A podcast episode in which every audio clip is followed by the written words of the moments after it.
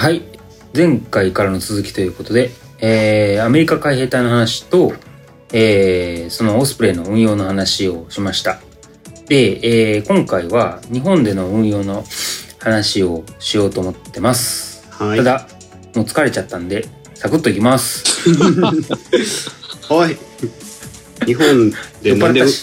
なんでオスプレイがいるかってとこよねそうねそうね、うん。もうあのだいぶ酔ったしもう眠たいしサクッと行こうみたいな。真面目にやってくださいいやいやいや。真面目に。あすいませんすいません、はい。めっちゃ調べはそうね。だいぶしてる分なんかね。もうね。はい、そうか朝に聞いてる人もいるもんね。朝からそんななんか眠てえとか言われるとなんかイラッとするもんね。そうだよはい 心入れ替えるわ。朝だっごめん。て通勤の時に聞いてくださる人もいるかもしれないよよしそんな時に酔っ払ってなんかもうヘラヘラしてる人の声聞いたらちょっとイライラしちゃう。よ 仕事行きたくなくなっちゃう。とはいえ俺らは知ってるよよしもうあなたがどんだけリサーチしたか。そのプロットを見ながらやってるからね。ちょっとねはい。いやじゃあ真面目に行こう。真面目に行こう。すいませんでした。はい。よし。行くぞ。行くぜ。おうおうええおう えっとね日本での運用っていう、えっとキーワードで、えー見るとオスプレイってその大きく分けて2つあって1つは、えっと、在日米軍による運用と、えっと、さっきちょろっと言った陸上自衛隊による運用っていうのがあります。で、えっとまあ、ちなみに言うとそのさっき海兵隊あの第 3MEF があの沖縄にいますみたいな話をしたんだけど、えっとね、沖縄にいる米軍の3分、えっとね、沖縄にいる米軍ってその全体の3分の2ぐらい海兵隊員がいて、そう。あの、日本にいる海兵隊員のうち9割はもうほぼ沖縄にいます。あとは岩国とかに散ってるんだけど、もう基本的には海兵隊といえばもう沖縄にいるっていうのがもう正解やね。うーんなんだけど、なんだけど、えっ、と、ちょっとね、やっぱり日本のオスプレイ、なんで、えっ、と、オスプレイいるのかっていう話をちょっとしようと思ったんで、えっ、と、陸上自衛隊によるオスプレイの運用についてちょっと話をしようなしようかなと思ってます。で、えっ、と、さっきそのオスプレイの話をした時に、アイランドホッピングとかいう話があったんだけど、そのオスプレイ話す前にそもそも、あの、アイランドホッピングもそうなんだけど、あの、島国の戦い方、守り方を、えーチェックしなくちゃいけなくて、えっとね、日本の中で言うと、今は、えー当初防衛、もしくは当初部防衛とか、そういう呼ばれ方をします。これあの、えっと、防衛白書とか、あの、当初防衛って、まあ、ひらがなで言っても出てくるぐらいなんで、あの、ちょっとキーワードとして押さえておくべき、えーワードです。うんでちなみに、当初防衛について、その防衛白書の、えー、と引用をちょっと読むと、えー、島嶼部を含む我が国の攻撃に対して、これあの、やっぱり、島嶼部って、あの、なんつうの、えっ、と、尖閣諸島とか、いわゆるその、まあちょっと安全保障とか、あの、沖縄とか中国っていう問題を見てる人だったらすぐわかると思うんだけど、えっと、島嶼部っていうのが今、日本の、えー安全保障の最前線の位置づけになってます。で、その前提でちょっと防衛白書の引用を読むと、えっと、島嶼部を含む我が国への攻撃に対しては、えー必要な部隊を迅速に機動展開させ、えー海上優勢、航空優勢を確保しつつ、えー進行部隊の接近上陸を阻止する。これはまあ、守る側の話だね。うん読むと、えっと、海上優勢、航空優勢が確保な確保が困難な状況になった場合でも、えー進行部隊の脅威圏の外からその、えー接近上陸を阻止する。まあ、要はその近寄れない状況になったとしても、外から、あの、まあ、撃ったりして、えーなるべく上陸しないようにしますと。うんで、ここからが重要なワードで、万が一占拠された場合には、あらゆる措置を講じて奪還しますと。奪回しますと。うーん要は、取り返しますっていうのをこう明記してます。強い表現だねうん。うんこれね、あの、まあ、ちょっとこう、台本には書いてないんだけど、例えばさ、あの、尖閣諸島の、あの、日米安全保障の適用って、毎回その政権が変える、変わるたびに確認しに行くんだよね、日本って。うんうん要は、あと尖閣諸島が何かあった場合、アメリカはあ動いてくれますかっていうのを確わざわざ確認しに行くの。うんまあ、何かあった場合っていうのは、例えばその占拠された場合に奪還しますかっていうところうんです。はい。これってなんか専守防衛っていうのがまあ自衛隊のね肝というか、うん。あれだけども、うん。確かに防衛ではあるんだけどもこう奪還っていうのってね、なかなか僕らの今の現代社会においてあなんか占領されたから奪還するっていうあれでこう考えづらいよね。なかなかね今住んでるところにこう。攻撃を受けてこう攻撃を仕返すみたいなのはなんとなく想像がつくけど取られたところをもう一回取り直すっていうそれって何倍も大変やもんね。単純に防衛するよりも。大変。そまあでもなんか納得感は安いそうな気がするよね。ううん。うん例えば、やっぱりね。まあ、竹島を例にするのはあれかもしれないけど、まあ、日本が一本の固有の領土だと主張しているところに対して誰かが侵攻してきてそれを自分のものだとしてきたら、まあそれを取り返すんですっていうのはなんていうかこう大義名分が立つ感じはするよね。そうね。そうだね。そうね。これさその尖閣諸島とかさあの人が住んでないところだからまあわかるんだけど例えばえこれが宮古じ宮古島とかさそうそう沖縄本島とか言った瞬間にさいやいやいやいやうん。それはあかんやろってなるじゃんね多分ね。そうだね、うん。確かそう。に。この辺のそう感覚だね。うん。人が住んでないとこだよね。領土としてあるところっていうところのそこの防衛だもんね。そうそうだからこの辺がちょっと一般感覚で言うと、まあ、尖閣諸島って人住んでねえしみたいなあんまり興味ねえわみたいな人が多いんだけど我が国うんのその領土として守らなくちゃいけない部分で、万が一占拠されたらそこは奪還しますっていうのを明記してるのが今の防衛白書っていう形でね。なるほどね。なるほど、そうだよね。うん沖縄だってね、じゃあ中国がす、中国が攻めてきて、なんか、取りましたとかって言われたら、我々からしたら沖縄の人たちがこう、沖縄の人たちも中国にこう取られちゃったみたいなね、感じになるもんね。そしたらやっぱり日本は国としてそこを奪還するんだっていうのは、まあそうなるなって気するよね。そうそうそうそう。うん重要だよね。まあ、だいぶねその戦後もあの経って沖縄が返還されてもうそういうあのいわゆる攻め攻めた攻められたっていう世代が分かんない世代になってきたんだけど実際だってクリミア半島とかあのロシアのクリミア半島とかいまだにその今 G8 じゃなくて G7 になった理由とかもあるんだけどいまだに起こってるのがあの世界情勢だったりするのでそれこそね、うん。台湾海峡とかねこの辺はあの目を背けてはならない現実っていうところでまああるかなって感じかな。うん現状を変更しようとする勢力がいるからね。そうです。はい。まあまあちょっとその安全本当に安全保障ラジオっぽくなってきた。まあまあちょっとそこはあ置いといてでもそのいわゆる当初を守らなくちゃいけないっていう自衛隊のあの防衛白書があってでそれにやっぱ基づいてあの組織編成も変えてます。ちょっとあんまりね細かいことを言うとあれなんだけど、えー、とちょっと細かすぎるんだけど一つだけ特記していくのは例えば、えっと、水陸機動団っていうのができてます。これ陸上自衛隊の組織なんですけどまあちょっと後で詳しく言うんで、まあ、その水陸機動団っていうのができたよっていうのをちょっと覚えててもらえばいいかなと思います。でえっとじゃあアメリカでオスプレイが活躍したみたいに日本で、えっと、そのオスプレイを運営する海兵隊っっていうのがじゃあいるかっていうといないんですよねやっぱりその、えっと、水陸両用作戦を、えー担う部隊っていうのがさっきのその水陸機動団であったりじゃあそのえっと、強襲揚陸艦のあの運航はって言ったらそれは海事だったりするので基本的には陸上自衛隊海上自衛隊航空自衛隊の統合運用で実施していきましょうっていうのが今の日本の戦略です。いわゆる海兵隊っていうのは新たに作らずにその三陸自海陸空自っていう部隊でやっていくっていうのが今のうんはい。じゃあバンバンいきますよ。で、えっと、これね、まあちょっと参考までなんですけど、陸上自衛隊とか海上自衛隊とかえ航空自衛隊ってあんまりね、なんか自衛官だけな感じがして、その、例えば、えっと、統合幕僚幹部とか、よく分かってない人が多いし、ちょっと多分い一回言われただけじゃよく分からないと思うんだけど、自衛官のえー、と作戦いわゆる実動を統括するのが統合幕僚幹部っていう日本の組織体系あの日本の組織です。ではいこれはね、えっと、ユーザー側と思ってもらえばいいかな。でよく出るそうそうそう幕僚幹部陸上幕僚長とか海上幕僚長とか航空幕僚長とかいるじゃん。はいここの人たちはえっとねいわゆるプロバイダーというというとあれなんだけどものえっといわゆるそういうち、えっと、軍事力を渡す人たちうんっていう理解をしてもらえばいいかな。な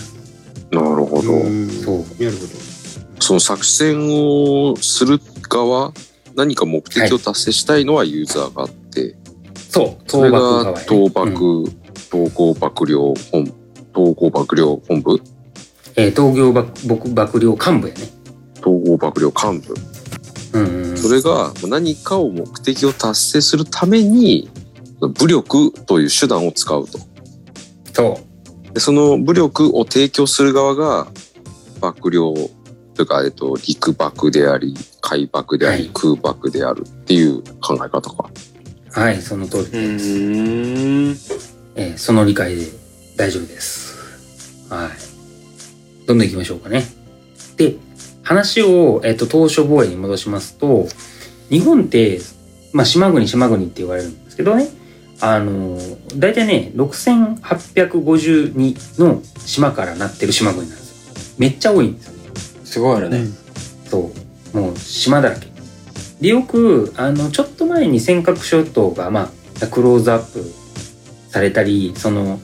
漁民が流れ着いた場合とか、その、平時でも有事でもない、このグレーゾーンの対象とか、あの、話題に、ちょっと前になったかなと思うんですけど、これ、未だにやっぱり話題になって、まあ、その、海上保安庁とか、あの、東方幕僚幹部とかのサイト見て、見てみればわかるんだけど、あの、例えば中国の海上保安庁みたいな中国海警っていう組織がいるんだけど、その組織が、例えば日本の接続水域に来ましたっていう実績で言うと、例えば2021年6月時点だと118隻1ヶ月できてたり、ほ領海侵入で言うと6日間16隻が入ってたり、結構ね結、まだその、そう尖閣諸島とかああいうところについてはまだ結構シビアなことをしてるんですよ。うん。でなんじゃあなんでこんなことになってんのっていう話なんですけどよくね見たことある人もいると思うんだけどあの日本、えっと、世界地図って見た時に日本が北海道が上で沖縄が下にある地図って、まあ、基本的に日本で見る地図ってそれがほとんどだと思うんだけどうん。うんえっと、太平洋上に中国を下に見た時の地図ってたまにね見たことある人がい,、るかな。でそれを見見てもらえばもう一目瞭然なんだけどえっとね中国が、えっと、太平洋に関する利権まあ利権っていうと例えば自由に行動する権利とか作戦する権利とかまあちょっと酔っ払ったからついに言うと例えば原子力潜水艦をあの遠くまで派遣する、えー、と行動する権利とか権利というかその、えー、と意思とかそういうのを投射しようとすると沖縄とか台湾とかめっちゃ邪魔なのよ。うんそう。これはね、あの、地図見てもらえばわかると思うんですけど、あの、めちゃくちゃ邪魔なんですよ。あの、太平洋に出るために、沖縄の間を通過しなくちゃいけない、台湾の海峡を通過しなくちゃいけないとか、蓋してるような感じなんだよね。あ、そうそうそうそう。中国側からすると。そうそう。これはね、そのさっき言った海兵隊がなんで沖縄にいるかっていう理由にも通じるんだけど、基本的には、その、そういう抑止力になってるのが、沖縄だったり、尖閣諸島だったり、台湾だったりってなります。うん。で、ちなみに、南沙諸島って、あの、聞いたことある人もいると思うんだけど、いわゆる南シナ海に、えっ、と、ポツポツとある島なんですけど、これ、オバマ政権とかトランプ政権の時に、口ではやっぱりその中国のその海洋進出の懸念みたいなのを示してたんだけど、示してたんだけど、結局実効支配しちゃったのよね。南沙諸島ってそのフィリピンとかインドネシアとかが領有権を主張してるんだけど中国が「いやう俺のもんだ俺のもんだ」ってこうジャイアン的にこのなんつうの基地みたいなの作っちゃったの作っちゃったのよね。これこそまさに実効支配で、まあ、こういうのが例えば尖閣とかでも起こり得ないとは言えないのが今の現状です。うん。そのフィリピンとかが、うんまあ、うん権利を主張している海の地域、地域じゃね海だよね。海域だよね。海の海の上に浮かんでる小さな小さな島みたいな。うん。そこに、あれだよ、なんか中国が、あの、自分で島作っちゃって、その砂をこう、積んで、で、そこにその軍事拠点を自分たちで作っちゃったんだよね。そうそうそうそうそう。不沈空母とか言われる時もあるよね。ああ、うんそうか。空母みたいな、まあ、要は飛行機が離着陸できるようなできる。場所を、こう、うん埋め立てて作っちゃったよね。そうそうそう。海に。うん、やっぱりその懸念はずっとあるっていうのが今のね感じですわ。で、えっ、とちょっと南沙諸島の話もしたんですけど、えっ、とさっきのえっ、と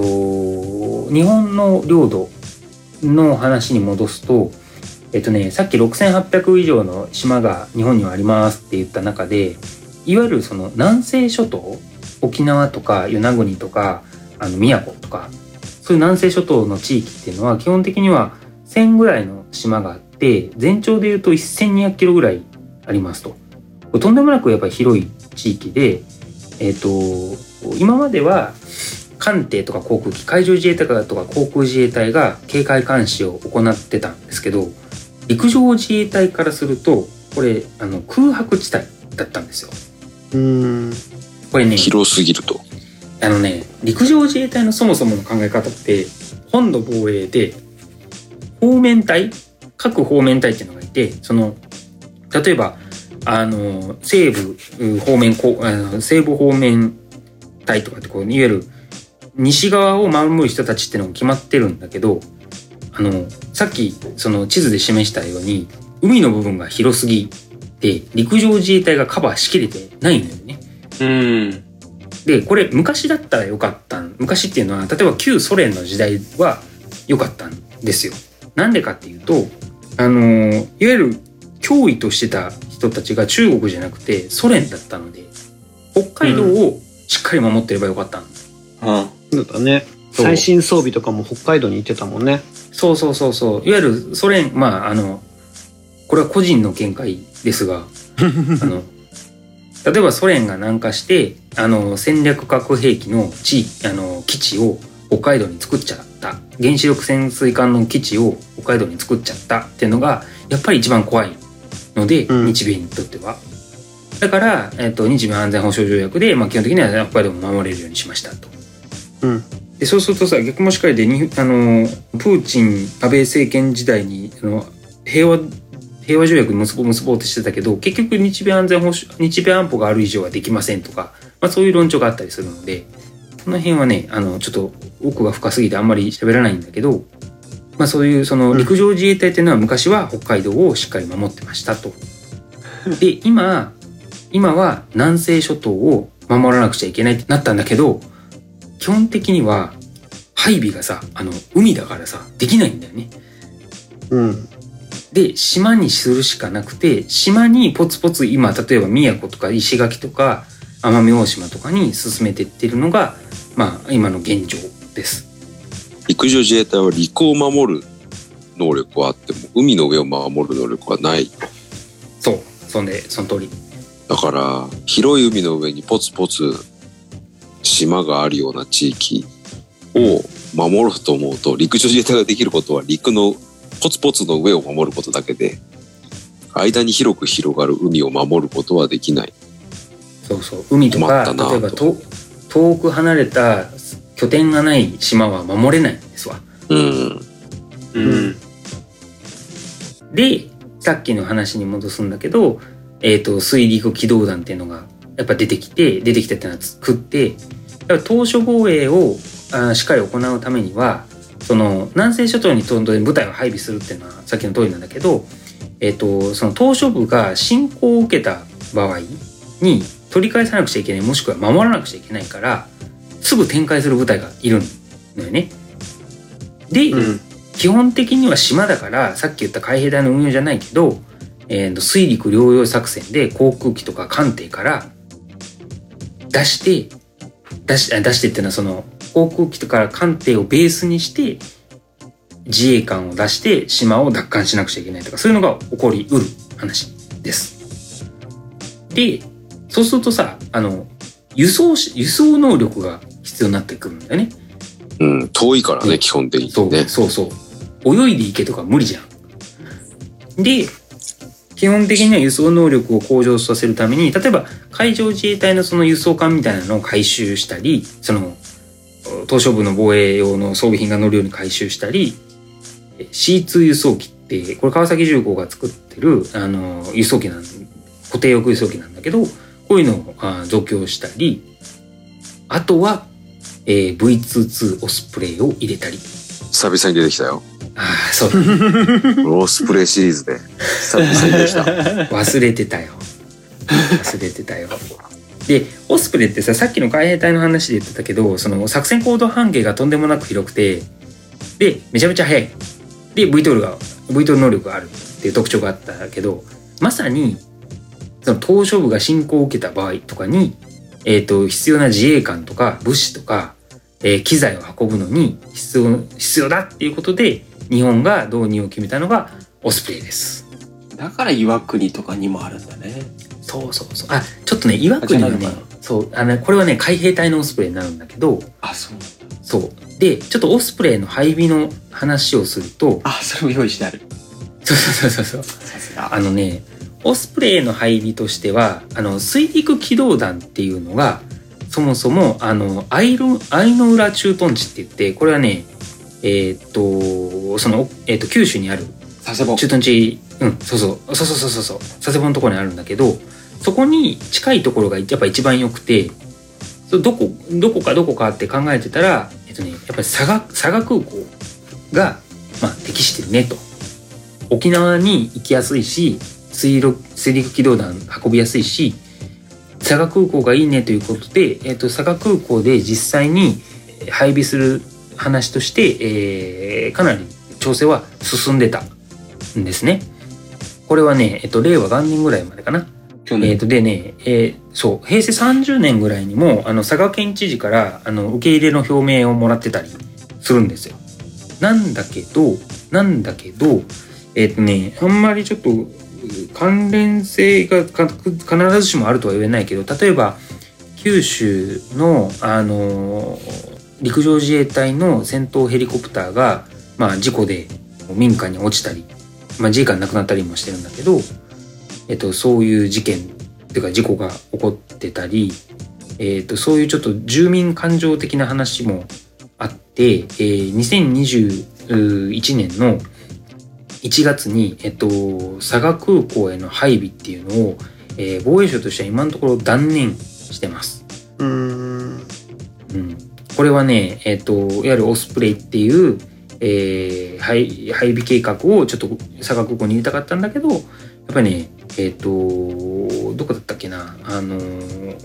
まあちょっと、これは本当かどうかわかんないの、ニュースをベースにしてるんで、本当かどうかわからないんだけど、あの、地元のその漁協とかの了解が得られなかったり、で、えっと、漁協が持ってるその配備予定地のあの地権者の了解が得られなかったり、そうすると、あの、この土地が欲しいですってこう交渉してたんだけど、やっぱり売りませんみたいな話になって、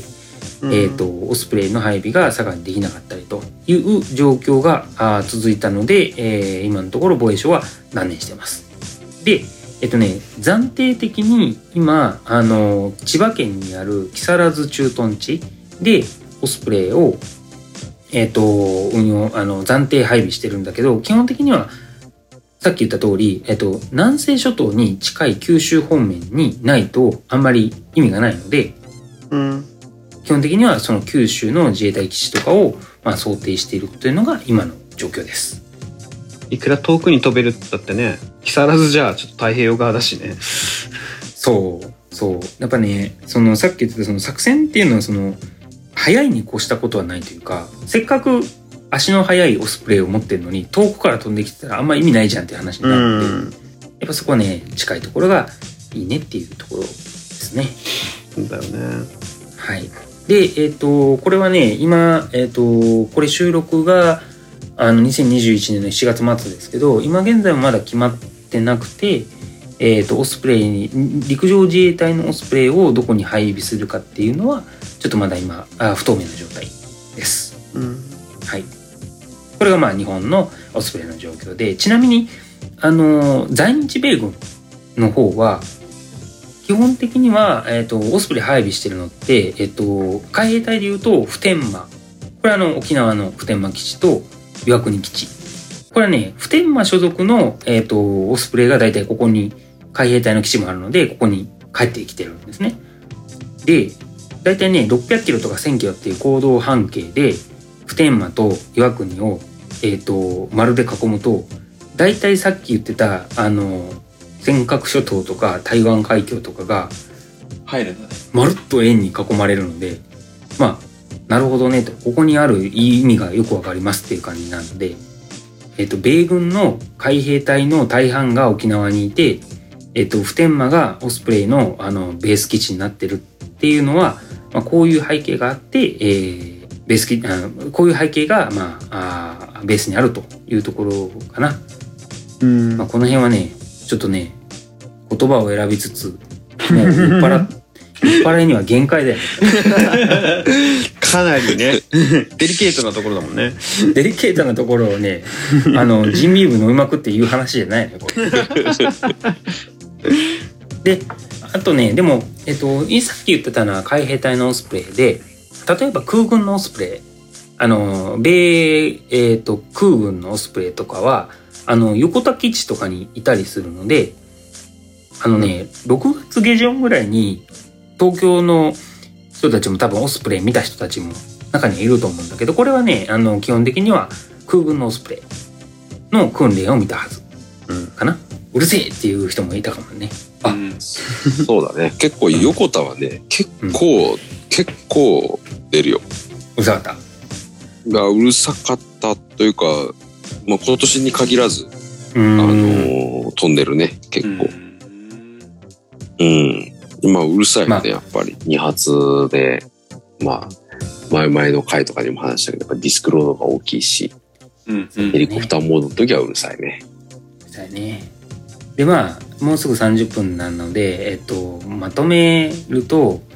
あの、やっぱりなんで日本でオスプレイ、例えば陸上自衛隊とか、えー日本在日海兵隊とかが、あの、オスプレイしかいっぱい飛ばしてるかっていうと、やっぱね、安全保障の変化というか、あの、この前、その、6月の G7 のサミットで、あの、台湾海峡の安定が明記されたんですよね。であんまりねやっぱ想像したくはないけれどもあのやっぱちょっとそういう事態に備えて、まあ、着々とオスプレイなりそういうそのいわゆるえっ、と何て言うかな早早くてその優位性が取れる装備品を着々と、えー準備していってるっていうのが、まあ、現状かなと思いますね。まあ、この辺は、えっと、えあんまり深掘りしてもあれなんですけど、まあ、要はおなんでオスプレイ入れたかっていうとあの安全保障がもう10年前とか20年前とかとは変わ全然変わってきてるんで、うんオスプレイ入れましたっていうのが、まあ、日本の現状かなっていうところですね。ってことだねなるほはいどね。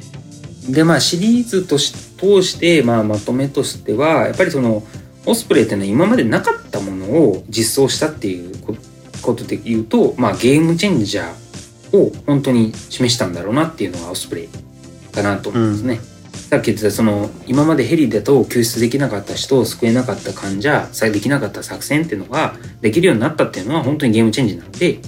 これはやっぱねオスプレイの功績でもありますね。でまあ、うん今後はそのえっ、とね、えっ、と、ヘリとか、その、VTOL の世界で言うと、あの、フューチャーバーティカルリフトとか、ファーラーとかフローラーとか言われるような機体とかが出てきてるので、えーまあ、この人たちがゲームチェンジするとか、あとはやっぱり EV トルラジオとして注目しなくちゃいけないのは電動化。うんあとは無人化、自立化、無操縦者化。こういうところが、まあ、あーどうおヘリの世界とか、えっと、ミリタリーの世界をゲームチェンジしていくのかっていう、この変化の部分を、まあ、よく見ていけばいいんじゃないかな、と思ったところで、はい。眠いっす。エンディング、エンディングを、エンに入ってディング。はい。そうですね、そうだね、そうね。ということで、えっと、ね。喋り尽くした安全保障ラジオの回。終わろうかなと思いますが、うん。大丈夫かなこんなもん。いやーでもやっぱこうね技技術がね国防の作戦を変えていくっていうねこれがあるからこれができるっていうのがすごいよね。うんある、うん。いやー。あるまあ、そうだね。で、やっぱ海兵隊の悲願だってことがよく分かったよね。うんうんうんうん。アメリカが本土から、その、外に出ていくのがそもそもの海兵隊の任務であったと。うんで、外に出てくってどういうことかっていうと、やっぱ限られた土地なり、その、うん。強州領域領域化なり、その、うん狭い陣地からすごく遠くへ展開していかなきゃいけないっていうのがもう海兵隊の宿命なわけだよね。うんうんううん。んそれに応えようと思ってやっぱ V トールで、かつ、あの、広範囲な、えっと、航続距離を持ってるっていう乗り物が欲しかったと。でそこにやっぱ応えてったのがオスプレイだったっていうのがすごいよく分かった感じがするね。そうだね。だから、その、やっぱり悪評とか、そういうのだけで見るんじゃなくて、やっぱりそのミリタリーの世界でもそういうチェンジを起こしたっていうのを見ると、ちょっとオスプレイの見方も変わるかな、みたいなね。そうだね。うん。で、まあ、なおかつ、その、まあ、海兵隊との対比っていう視点で今回は説明があったけど、うん日本のあの国防上も今まではその北海道でそのう陸にこう上がってくる人たちを、うん。あの制圧するっていうことを主眼に捉えてたんだけど今はもう南の島をこう攻めてくる人たちをいかに防衛するかとかあるいは取られちゃった後にその、日本の本土なりまあ沖縄の本土なりから展開していってその島を奪還するかっていうのを考えるとやっぱりうん。あの狭い土地なり機動的にその遠くまであの要員をこう配備しなきゃいけないっていうニーズが出てたってことだよね。でそれにやっぱオスプレイがマッチしてる。まあ、てか海兵隊的な戦い方を僕たちがしなきゃいけないっていうことなのかなってすごいよくわかりましたね。うあんまり想像したくないけどね。そうだね。だねうん、なんかそこに備えていくっていうことが、そう。あのそう抑止になるからねうん、いうね。うん。そうそうそう、そういうところです。やっぱりそれはずっと言われてるよね結局その行動を起こすまでに訓練人を育てるってそのいろいろやるのにやっぱり6年ぐらいはかかるから何かあってから何か準備するじゃちょっとすぐ即応対応できないからねそうね。いやー、なるほどな。平和ボケというのがどうかわからないけども、ほとんどの人々は、こう、こんな、こういう話は知らないし、なんか、その、キキングダムとかね、読んでると、周りの国が攻めてくる、攻めるみたいな話してるけど、あれは漫画だとして見てたりもするし、じゃあこと今の現代の日本が攻める攻められるなんて、なかなかね、想像つかないけれども、でもまあなんか備えてるってことだよね。なんかわかんないけどそうだね。。うん。いいね。この安全保障ラジオ。次の。違う違う違う違う。あ、違う。EV トルラジオ。あ EV トルラジそうそうそうそうそうそうそう。まさかその、まさかその我々、我々も、てか一部の人はもう本当にこういう話に繋がっていくとは思ってなかった。最初の方のこの開発とかからね、ここにやっていくとはって。てか、え、エンディングエンディングで撮るか。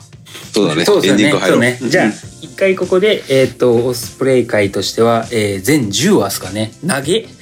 投げ11話でエンディング撮ろう。うん。これ10週、10週かかるんだよ。聞く人飽きない。大丈夫確かに。まあまあ、えっ、と、全10話にあたるオスプレイの話でしたが、まあね、えっ、と、ここで一回終わりたいと思って、えーエンディングに入りたいと思います。はい、えー、じゃあこれで終わります。お疲れ様でした。次はいエンディングです。はい。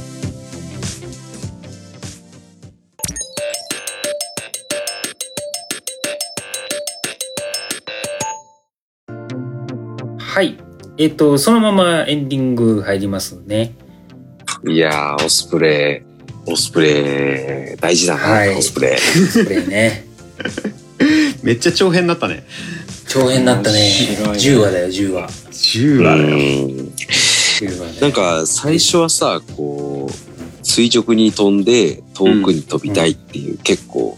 ピュアなさ、うんうんうんあのうんうんうん。なんつうのね、ピュアな、こう、なんだろうな、技術的なとこだったり、こう性能的なとこに対する追求から、こう、トランセンデンタルとか、そうだったよね。あの、XV3 とかが出てきて、なんか、ねで、うんやっぱいつかそそこに着目したのはやっぱり実用的な部分というか軍で、ねうん。で、そこにちょうどその時代の情勢がマッチしてきて、おじゃあやっぱり作ろうと。そうだよね。千それでようやくこの社会にこう組み込まれてった、実際に運用されてったっていうようななんか流れだよね。すんげえざっくり言そううとね。そうそうそうそうそうだよそうね。だえ、あれ？トレ、トランセンデンタルとか1960年ぐらいだったっけ？そうね、50年代だね。50年代だよね。で、そっから1980年にオスプレイ作るって言って2000年にできたんだもんね。そうだね、で海兵隊は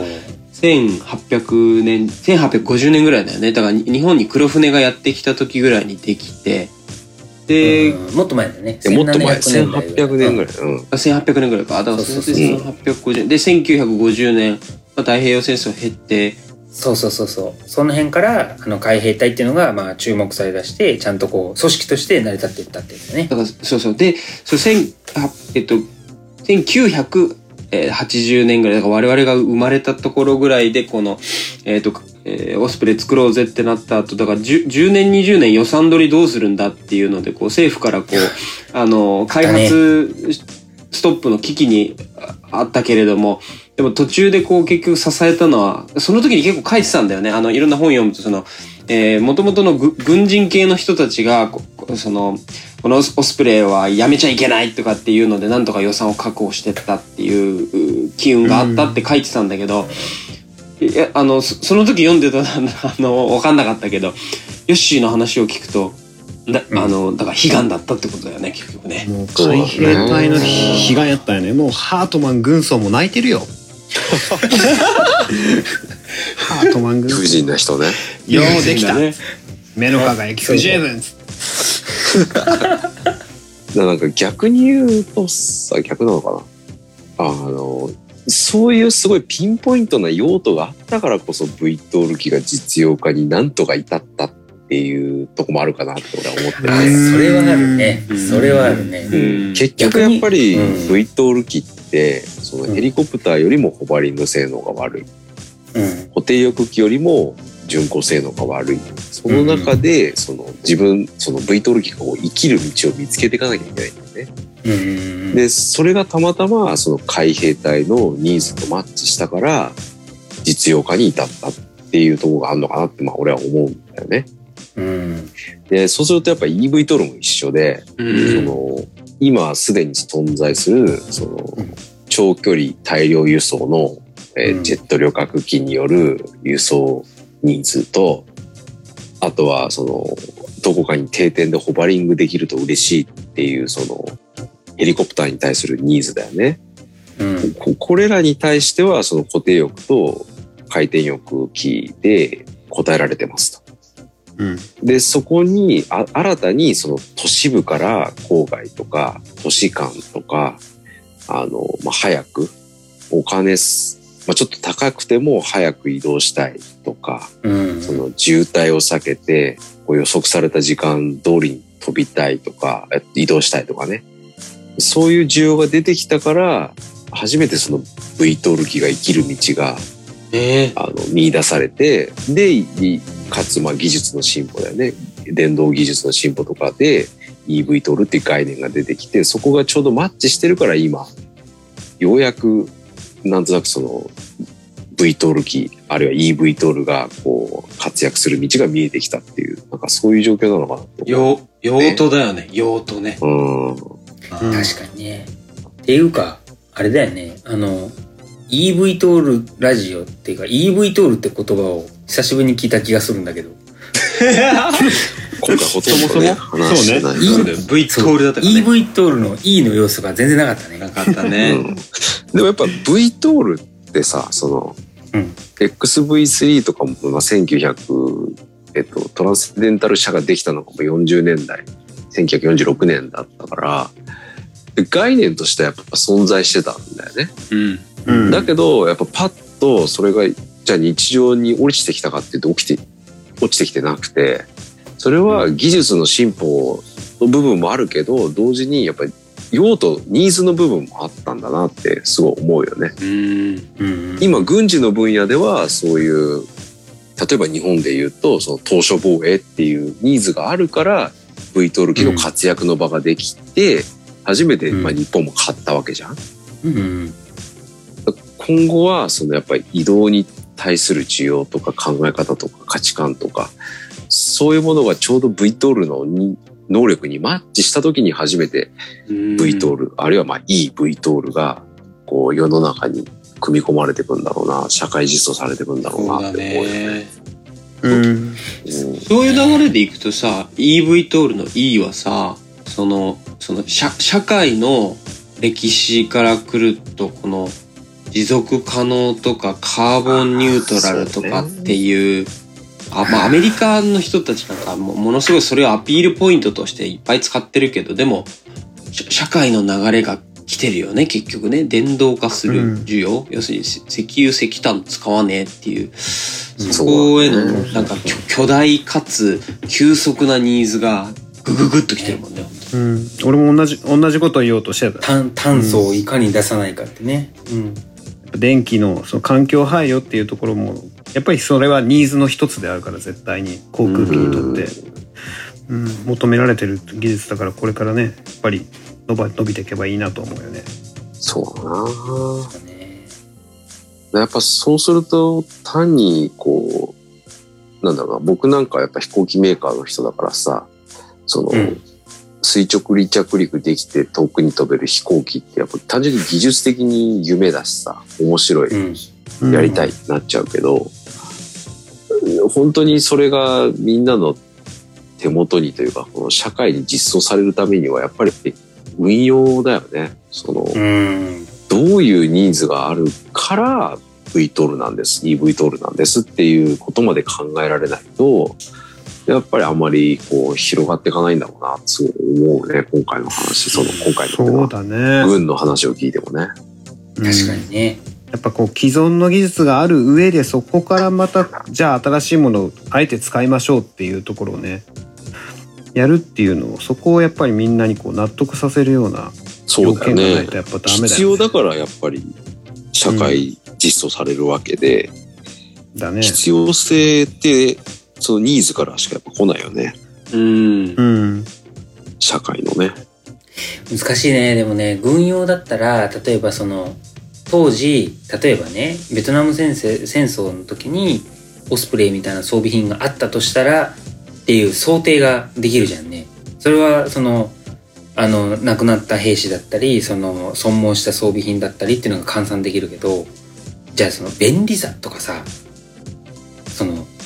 低騒音とかをさ今あるヘリと比べてあの低騒音だったらこうだったっていうのはなかなか言いにくいよねこれね難しいよねそうだうね。ん、難しいよね。うん、ある意味軍用の方が分かりやすいかなって感じするようね、ん。目的がはっきりしてるからね、そうそう任そうそう務がね。うん。で現状ではやっぱりあの車は結構今やっぱり電動自電動の自動車っていうのはガソリン車と比べて性能もかなり近づいてはきたけど今航空機に関して言えば結構な差はあるからねペイロードにしても、ね。航続距離にしてもいい、まあ、電動にすることによってそこをじゃあ上回る需要があるかっつったらまあそこもまだねどうなんだろうってところだよね。ああ実際それはさ、そのチケットの価格とかにもよるわけじゃん、やっぱり。うんうんうんうんうんそうだよね。その、なんだろうな、ユーザーにとってのコストとメリットのバランスが時代の要請に合ってるかどうかっていうのは、なかなかやっぱね、予測しづらいよね。わかんないうね。時代を決めるのはリスナーの皆様ですって感じだよね。なんか、ラジオっぽい。ラジオっぽい。ラジオっぽいうんなんか爆笑オンエアバトルみたいな感じの、懐かしいね。ね、あなたたちですみたいなのあったよね。あったね。あったあったあった。全く意識はしてなかったけど、そうだね。もうせっかく真面目なこと言ったのに、茶化さないでよ。いやいやね。でもまあまあね、あのーエンディングもね、あんまりなダラダラやってもあれなんで、そろそろ締めますかね。はい。はい。はいこれでも、あれだよね。締めは毎回、あの、ファーストリスナーのユーリが。ユーリーが、おおおついに。嘘でしょこれ。ここでまさかの。うわ、びっくりだわ。えでもね、今回ずっと聞いてて、いろんな方角度からオスプレイを見ることができたんで、もう本当に面白かったし、あと、なんか、最初になんかその言われたオスプレイに課せられた、オスプレイにというか、こういうものが欲しいですっていう条件が、なんか最後のヨッシーの話で、あ、ちゃんとそれは理にかなった需要要求だったんだねっていう仕様だったんだねっていうのが分かってすごい良かったなって思うしあれをなんかすごい無理難題のなだなって思う仕様を聞いてずっとチャレンジし続けてきた人たちを思うと今仕事でなんなんでこれっていうようなのをあオスプレイあの この開発を考えると全然ですねって思えるようになりました。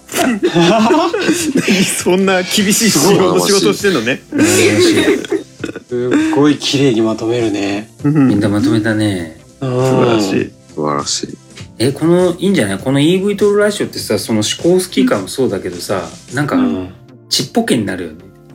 悩みとかが。あー思考スキーさんに比べると、全然やなとか、オスプレイ開発に比べると、まだまだやなとか。そうそうそうそうそうそれさっき言ってたあの自衛隊でのフルメタルジャケット理論と一緒じゃん。あそうだねし身体教育フルメタルジャケットほどじゃねえみたいな。よかったです、ミサゴ。みさそうだ。そうだ。そうだミサゴ会ミサゴだだ。忘れてたよ。いやーね。まあまあ、あのー今回ね、オスプレイ会っていうことで、まあ、結構チャレチャレンジングな回だったんですけど、割とね、面白く、面白くっていうか、調べがいのある、うん。あのうんね、回になったかなと思うんで、まあね、次回以降もね、またちょっと企画でいろんな相談しながら、えっ、と、まあ勉強になったり、新たな発見になったり、それこそあの、ゆ有利の明日の仕事が楽になるような、ね、ちょっと題材を見つけていかないとね、と思いながらね、そうだね。やっていきたいと思いますが、はいなん。かこれについてってのがあったら送ってほしいですよね。あフォームでね。そうだそうそうだ。そう。そうだリスナーの皆さんね、ぜひ、リスナーの 皆さんつってほんね、あの、あんまりいないかもしれないけど、でもね、このこのラジオもね、誰かにもね、届いてると信じながらやってますからね。ね。ね、届いたあなたぜひ、ちょっと書いてもらえませんか？みたいな。うんうん。どういう話話がしてほしい？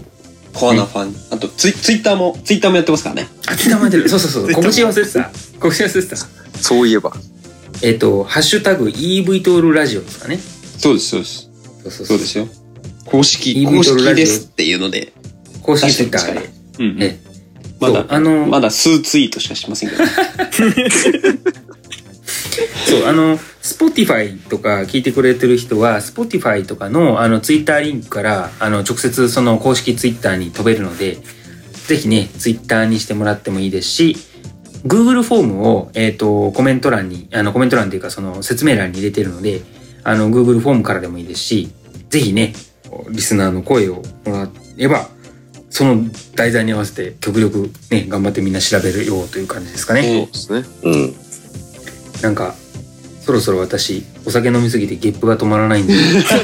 あそろそろ締めかな締。めましょうかね。締めね終わりですかね。お開き。はい。じゃあ終わりますかね。はい。い。はい。じゃあ、えっ、と、第10話にわたるオスプレイ会は、あーこれにて、えー終了としたいと思います。じゃあ、また次回まで、えー皆さん、またですね。はい。じゃあ、いくよ、みんな。うんせーの、バイバイバイバイ。はーい。揃わない